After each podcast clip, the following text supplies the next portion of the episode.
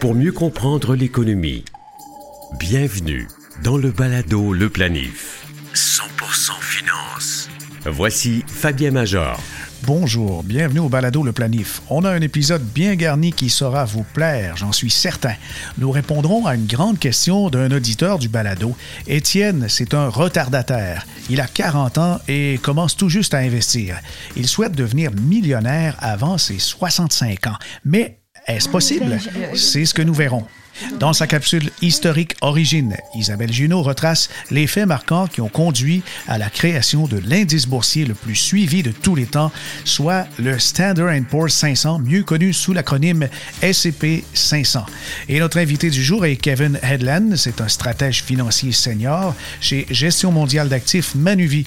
Kevin nous décrira le quotidien d'une équipe en confinement qui administre plus de 1000 milliards de dollars à l'échelle mondiale. Très généreusement, il nous dévoile des pistes d'investissement pour 2021, les secteurs les plus payants qui ne seront probablement pas les mêmes qu'en 2020. Le SP500 est l'un des plus anciens indices boursiers et certainement le plus suivi d'entre tous. Voici son histoire. Henry Varnum Poor fut un analyste financier américain. En 1860, il fonda la Poor's Publishing. Elle est à l'origine du guide de l'industrie du chemin de fer. En 1923, la Standard Statistics Company a débuté ses activités d'évaluation d'obligations reliées à des prêts hypothécaires. Simultanément, elle développa le premier indice boursier composé de 233 titres américains. La mise à jour des données se faisait une fois par semaine. C'est en 1941 que la Standard Statistic fusionna avec Poor's Publishing pour devenir la Standard Poor's.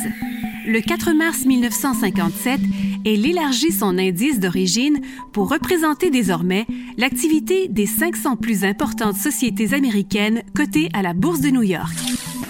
L'indice composite SP500 est né.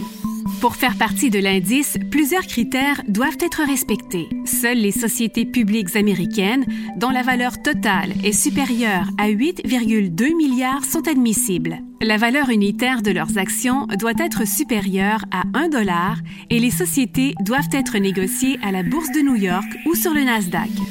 La valeur boursière totale des sociétés formant l'indice SP500 approche les 3 000 milliards de dollars américains. Parmi celles-ci, on trouve Apple, Microsoft, Amazon, Facebook, Alphabet, Via, Home Depot, Walt Disney. Tesla Motors fut introduite dans l'indice en décembre 2020.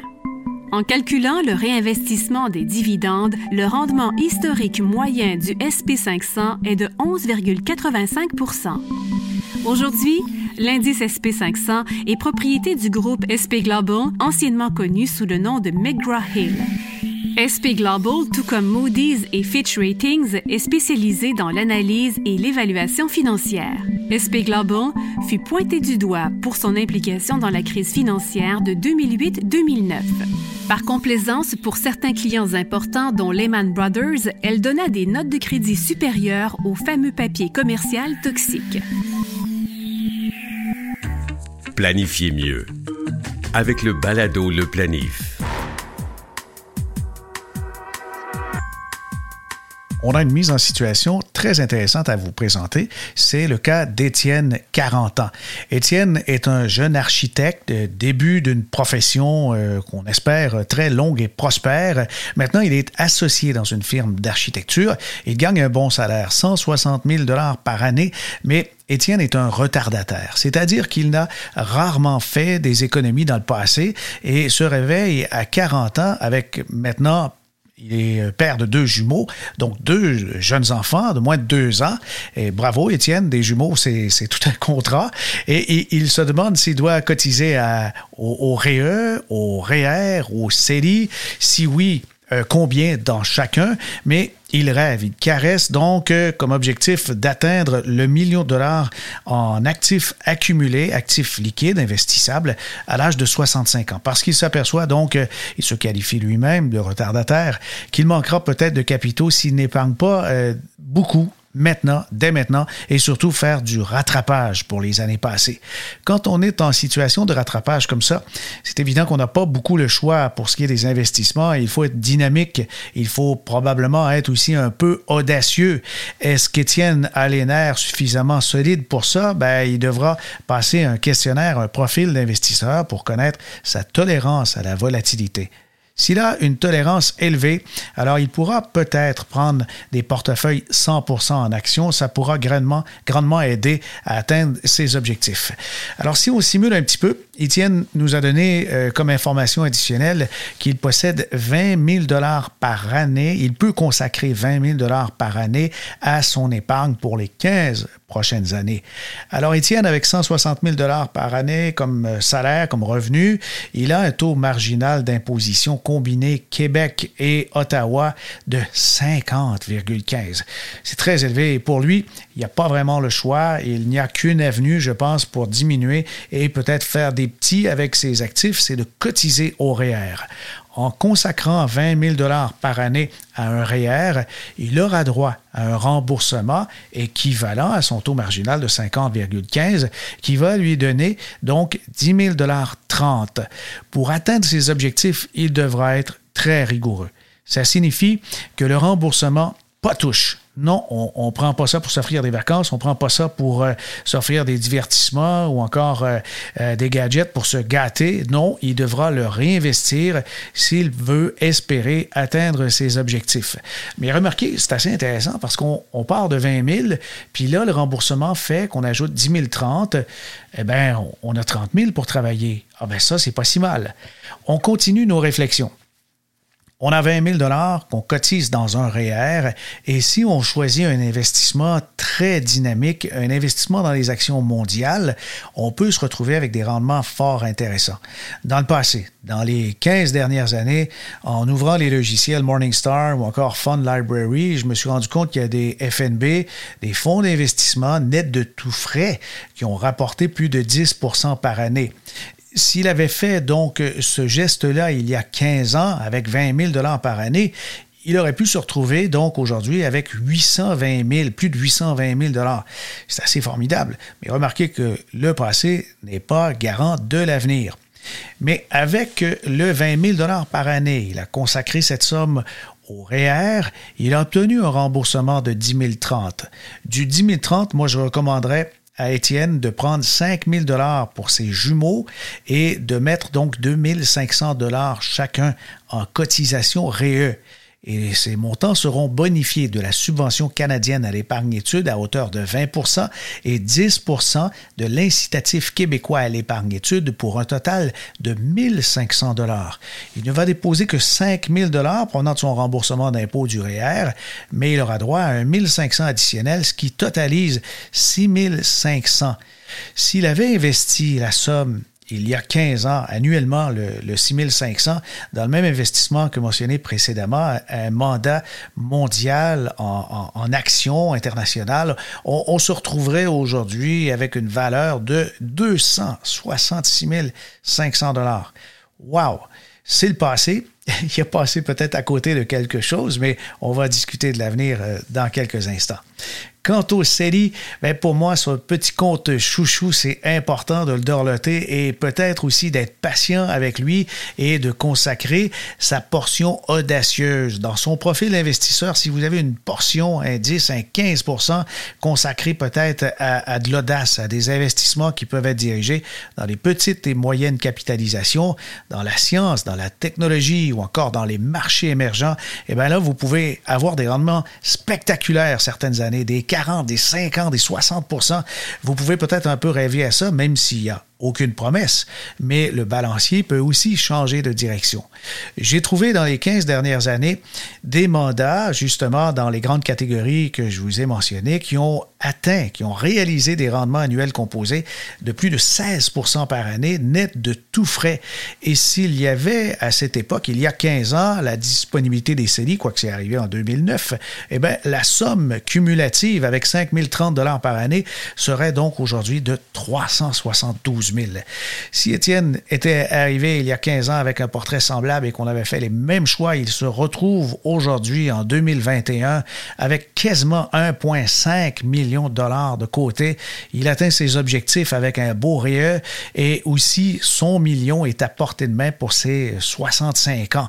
Mais ça, c'est le passé. Je vous répète, il n'est pas garant du tout de l'avenir et un bon planificateur va probablement euh, se, restreindre aux normes d'hypothèses qui sont publiées chaque année et c'est difficile de faire des projections qui vont dépasser les 6% par année. S'ils vont être prudents, il faut être prudent parce que on retranche les frais de gestion, il faut considérer aussi l'inflation. Alors, euh, ben, on, ne peut que se croiser les doigts. Dans le cas d'Étienne, il peut mettre des chances de son côté en ayant une grande diversification en étant très attentif à des mandats ouvert et profiter d'opportunités, travailler étroitement avec son planificateur pour profiter lors des baisses de marché, des corrections et des périodes de grande volatilité d'entrer des montants qui seront cotisés à, son REER et, ses autres comptes disponibles pour ainsi augmenter ses chances d'avoir des rendements euh, très importants. Mais la conclusion qu'on peut tirer de tout ça dans l'histoire d'Étienne, c'est que lorsqu'on est retardataire, il faut augmenter sa son profil d'investisseur. Il faut le, le, changer. Il faut donc euh, prendre des risques supplémentaires. Si Étienne n'est pas prêt à le faire, eh bien, malheureusement, il, devra certainement diminuer ses, ses, objectifs, diminuer le montant qu'il souhaite atteindre. Euh, autrement, il pourra vivre des années qui seront très angoissantes. Parce qu'il arrive très fréquemment lorsqu'on a un portefeuille 100% en actions, surtout dans des actions de catégorie audacieuse, dynamique, voire spéculative, d'avoir des moins 30, des moins 40 c'est arrivé, en, mars 2020. Alors, Étienne, s'il est capable de supporter euh, vraiment une très forte volatilité, il a des chances d'atteindre son million, mais par mesure de prudence, on ne peut pas faire de projection comme ça dans l'avenir avec des 10, des 15, des 20% Balado, le planif. Investissement. On rejoint Kevin Edlin, qui est un stratège senior chez Marché des capitaux de placement Manuvie, gestion de placement Manuvie. Bonjour Kevin, merci d'être avec nous. Bonjour Fabien, ça m'a fait plaisir. Alors, tu as quand même plusieurs années d'expérience dans la gestion de capitaux et moi, je voulais parler à quelqu'un qui vivait de l'intérieur ce qui s'est produit sur les marchés en 2020. Tu es basé à Toronto. Euh, vous gérez euh, peut-être maintenant au-dessus du trillion, au-dessus de 1000 milliards Manuvie avec toutes les filiales, tout ça. Euh, comment on fait pour se débrouiller dans une situation aussi confuse? encore, je, je dis, c'est incroyable ce qu'on a, a, vu. Ça fait 20 ans que je travaille dans le domaine financier, puis euh, j'ai vu l'abus de techno au début de ma carrière, euh, euh, la crise financière, mais jamais on, pourrait prévoir vraiment une, pandémie, puis l'effet sur l'économie, puis l'effet nature économique, puis l'effet sur le, marché.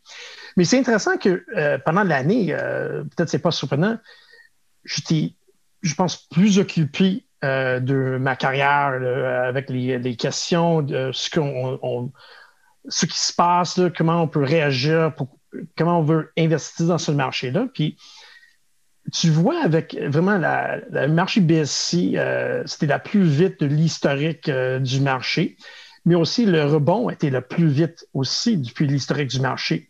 Alors, en effet, ce qu'on a vu vraiment, c'est qu'un un, réagissement à un inconnu, une pandémie, mais après, on a vu ça, on dit, bien, ça va se passer, ça va terminer. Puis, est-ce qu'il y a certaines compagnies qui sont moins liées à, la demande peut-être domestique ou à une économie ouverte, puis on transige vers des opportunités en, ligne, puis des, compagnies techno, puis qui, en fait, ont bénéficié de cet environnement? Alors, ce qu'on peut voir vraiment de n'importe quelle conjecture, on peut trouver des types d'investissements qui vont bien euh, euh, régir pendant n'importe quel environnement qu'on se trouve. Oui, ben, c'est ce qu'on appelle la résilience. Euh, on a donc eu un marché extrêmement résilient et euh, quand même, la bonne nouvelle de 2020, c'est qu'il y avait pénurie d'emplois dans certains secteurs. On se retrouvait dans une situation où les taux d'intérêt étaient déjà faibles. Il n'y avait peu ou pas d'inflation. Arrive la pandémie et on dirait que tout était prêt pour que l'économie devienne plus numérique que réel. Et c'est un peu peut-être ce, qui a, ce qui a permis ce rebond formidable du creux jusqu'au retour. des indices ont même eu des gains de plus de 50% à partir du creux. Hein? Oui, le SP500 a tombé de, 35% du 19 février au 23 mars. le 23 mars, c'était le creux. Euh, puis euh, le rebondissement euh, était incroyable parce que je pense qu'ils ont été, trouvé leur, leur, sommet d'avant COVID en mois d'août, au début d'août. Alors, en tiers sur l'année, on était très positifs. Je pense que c'était après, 16% de rendement. Ouais. puis c'est, comme je dis, c'est incroyable. on a trouvé des différentes meneurs du marché, comme j'ai dit, des compagnies plutôt technologiques, Amazon, Facebook, Google, mais d'autres compagnies ont, très bien fait, euh, ont, fait cette, euh, euh, conversation sur Zoom avant cette pandémie. Est-ce qu'on ne savait même pas que Zoom existait vraiment? c'est incroyable, différents types de compagnies qui survivent dans cette, pendant cette type d'environnement. Et tout s'est déroulé à une vitesse folle, assez qu'avant la fin de l'année 2020, on annonce que des vaccins sont homologués. C'est la distribution maintenant, et puis plusieurs donc euh, pays commencent à, s'ouvrir un petit peu plus à leur économie un peu partout dans le monde. Et dans euh, les analyses que vous faites chez Manuvie au niveau euh, mondial, qu'est-ce que vous surveillez de plus près? Mais, euh, non, mais ce qu'on fait comme, équipe, une équipe de trois, euh, on ne gère pas des, portefeuilles. Euh, notre, but, c'est vraiment de, donner l'information à des conseils financiers partout au Canada.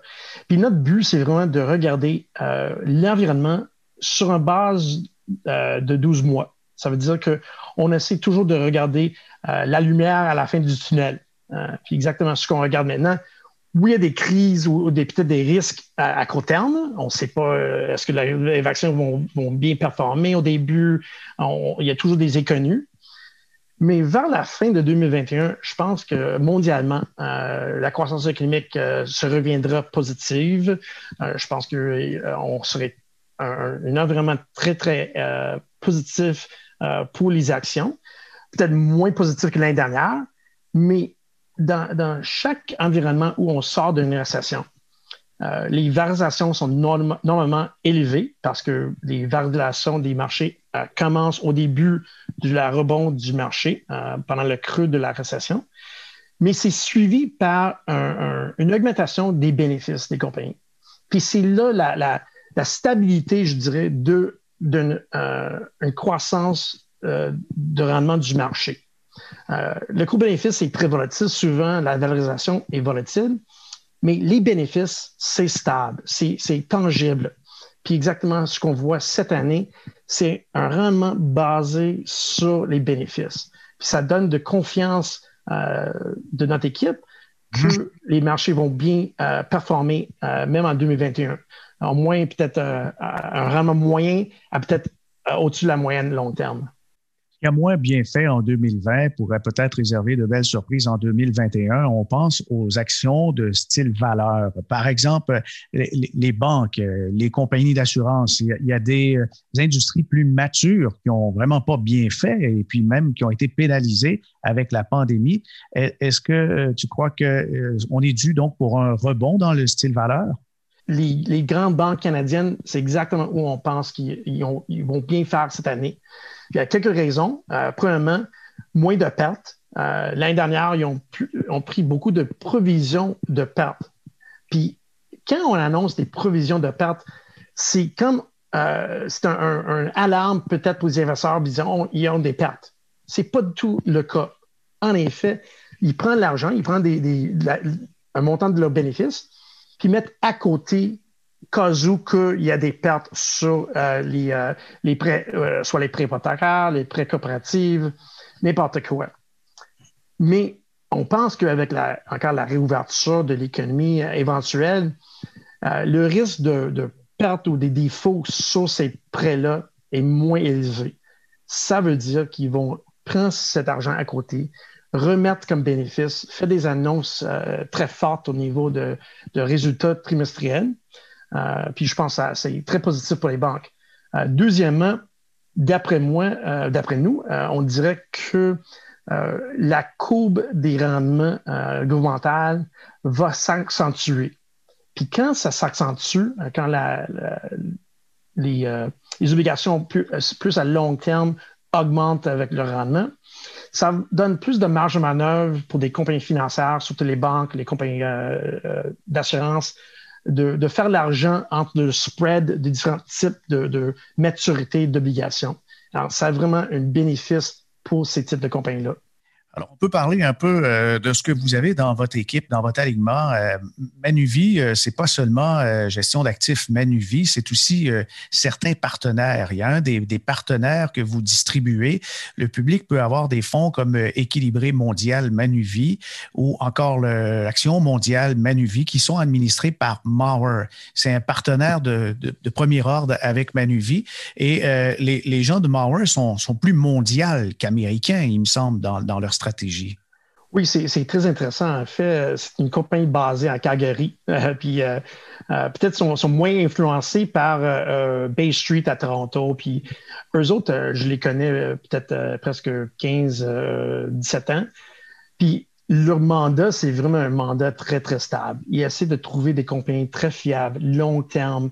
ne sont pas des, IPO, des nouvelles, nouvelles compagnies qui sont bien de, ils n'ont pas de bénéfices c'est pas peut-être pas excitant, mais c'est performant sur la long terme. Puis exactement ce qu'on veut comme base d'un portefeuille. Oui, d'ailleurs, leur mise en marché, c'est un peu euh, be boring, make money. C'est exactement ça. Puis, si tu connais les gars, en effet, sont, sont des, des, gars très sympathiques, mais pas tout à fait euh, excitants non plus. impressionnant, c'est qu'ils prennent un temps fou avant d'investir en étudiant des compagnies. Puis euh, là-dessus, j'ai eu des statistiques euh, dans un échange de, de courriels qu'on a eu ensemble, euh, Kevin. Combien de Zoom vous avez fait en, 2020? Ah, je pense, par, équipe, je pense qu'on a fait presque 3000 à, à peu près. C'est fou. Normalement, dans une année normale, traditionnelle, en équipe de trois, on passe plus de 300, 300 jours sur la route. Et quand tu parles de, euh, des, jours d'affaires, il y a seulement 250 jours d'affaires. Alors, euh, il y a souvent des jours où nous trois sommes quelque part au Canada, euh, de, côte à côte. On, couvre n'importe où au Canada. Je vais t'amener sur une direction maintenant qui est un peu moins positive, un peu moins optimiste parce que 2021 pourrait être marqué, on avertit les gens quand même depuis longtemps qu'il peut y avoir des corrections, qu'il peut y avoir des prises de profit et une forte volatilité mais il y en a qui vont un peu plus loin. Il y a euh, Jeremy Grantham qui euh, s'est fait connaître, lui, euh, parce que comparativement à bien des stratèges, il a su prévoir non pas une, mais deux grands éclatements, deux situations où le marché a éclaté par des bulles spéculatives, notamment celle de 2000 et puis celle de 2008. Grantham, lui, il croit qu'on se trouve en ce moment, surtout avec les sociétés de croissance, dans une situation de bulle, de bulle spéculative qui rappelle 1929. Est-ce qu'il y a euh, des, gestionnaires, des gens de votre équipe qui partagent ces angoisses? C'est très intéressant parce que on, sait qu'il y, a surtout des, compagnies qui sont, peut-être trop chères, peut-être euh, euh, selon leurs bénéfices futurs. mais Aujourd'hui, on parle souvent, on voit beaucoup de, nouvelles qui regardent les valorisations traditionnelles, on dirait, euh, court-bénéfice, que ça a l'air très élevé. Mais aussi, la, composition de l'indice SP500 n'est plus des industries traditionnelles. Alors, avec ces compagnies de technologie, surtout, je dirais, on doit vraiment regarder les flux de trésorerie futurs. Puis si on fait un escompte sur ces flux de trésorerie à long terme, on utilise un taux d'intérêt. Au moins que ces taux restent assez faibles, les valorisations ne l'air pas trop chères. Mais surtout, on doit regarder que ces compagnies-là accroissent leurs bénéfices futurs. S'il n'y a pas de bénéfices ou, croissance des bénéfices, c'est là qu'on trouve dans un, risque. Mais moi, dans ce marché-là, quand on voit euh, la plupart des valorisations, on dirait peut-être pas cher, mais pleines, ça revient à un, environnement où on veut vraiment euh, être euh, spécifique, où on veut investir.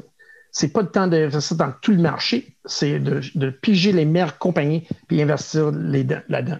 OK. Alors, alors tu m'amènes à une réflexion que j'avais justement euh, pour un investisseur qui est un peu craintif ou qui lit euh, Jeremy Grantham et puis il, commence à, être angoissé avec ça. Euh, si ça touche son sommeil, donc, toi, ton, ton, ta perception, c'est qu'il devrait éviter les indices, de ne pas investir dans oui, en, brut, je pense que même les indices vont, augmenter cette année, mais je pense que la meilleure opportunité de faire la, sous-performance, c'est dans des, fonds ou, des, ou même euh, piger des compagnies, euh, euh, comme j'ai dit, cycliques, investir dans les grandes banques, des types d'investissements-là.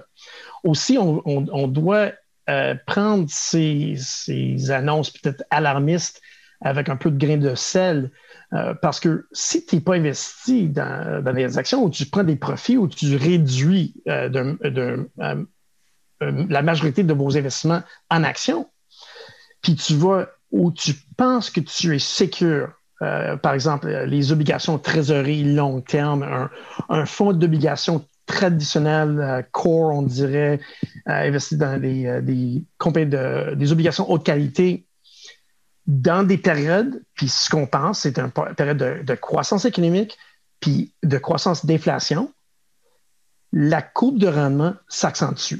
Ça veut dire que les obligations traditionnels, long terme, ont des risques, même des risques d'avoir des rendements négatifs. Parce que c'est l'effet, c'est le mathématique entre la durée puis les rendements, puis c'est un risque, peut-être on, c'est, inconnu parce que c'est pas normal qu'on peut perdre l'argent en obligation. Alors, toujours quand on construit des portefeuilles, on doit être conscient de le, le risque-rendement entre les opportunités où on veut investir. Parce que c'est toujours un, choix contre un autre choix. C'est un choix relatif. Puis on doit regarder euh, euh, la construction d'un portefeuille. Et qu'est-ce qui aurait euh, vraiment dirigé le marché en 2020? C'est beaucoup, beaucoup cette idée d'avoir peur de manquer quelque chose, de, de, de manquer des opportunités. Alors, euh, beaucoup entraient dans le marché, dans les compagnies vedettes de 2019 et c'est poursuivi en 2020. Alors, on a parlé pour se repositionner peut-être en 2021, avoir euh, peut-être des, des titres valeurs, mais des compagnies, si elles sont croissance avec un bon flux de trésorerie, est-ce que vous regardez à l'international les marchés émergents? certainement, ce qu'on a fait, euh, nous autres, on, gère un portefeuille modèle, euh, un portefeuille en, papier, en effet, parce que ce n'est pas euh, en direct, tu peux pas l'investir, mais c'est un portefeuille pour donner une idée où on pourrait investir selon notre, point de vue macroéconomique. Puis on vient d'ajouter, en effet, dans le volet marché émergent, parce que d'après nous, dans un, un, rebond économique mondial euh, éventuel, euh, un retour cyclique, les, euh, les, les, pays marchés émergents, surtout l'Asie, devraient bien performer. Aussi, on doit peut-être oublier les risques politiques ou les risques à court terme, les problèmes avec les compagnies de 5G, quelque chose. Regardez vraiment les données de ces compagnies basées dans ces pays-là, puis voir euh, comment sont, sont tellement fiables euh, quand on regarde des, euh, différentes portions des, des choses technologiques qui est, construit dans ces pays-là. On, on, a besoin de ça pour le futur. La demande de ces produits-là, c'est incroyable. Il y a tellement des, bonnes compagnies basées dans les pays asiatiques, mais comme investisseur en Amérique du Nord, souvent, on, est craintif euh, d'investir où on n'est pas euh, très euh, certain de l'environnement.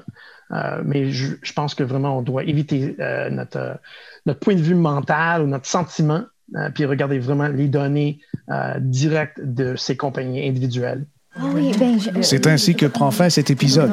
Pour entendre et réentendre nos podcasts précédents, rendez-vous sur le site baladoleplanif.com. Ils y sont tous archivés. On les retrouve aussi sur Apple, Google, TuneIn et Spotify. Vos questions, commentaires et suggestions de thèmes à aborder sont toujours les bienvenus. Écrivez à fmajor.com. Enfin, n'hésitez pas à noter notre podcast sur vos plateformes préférées. Ça nous encourage à en produire de nouveaux. Ici Fabien Major. À bientôt.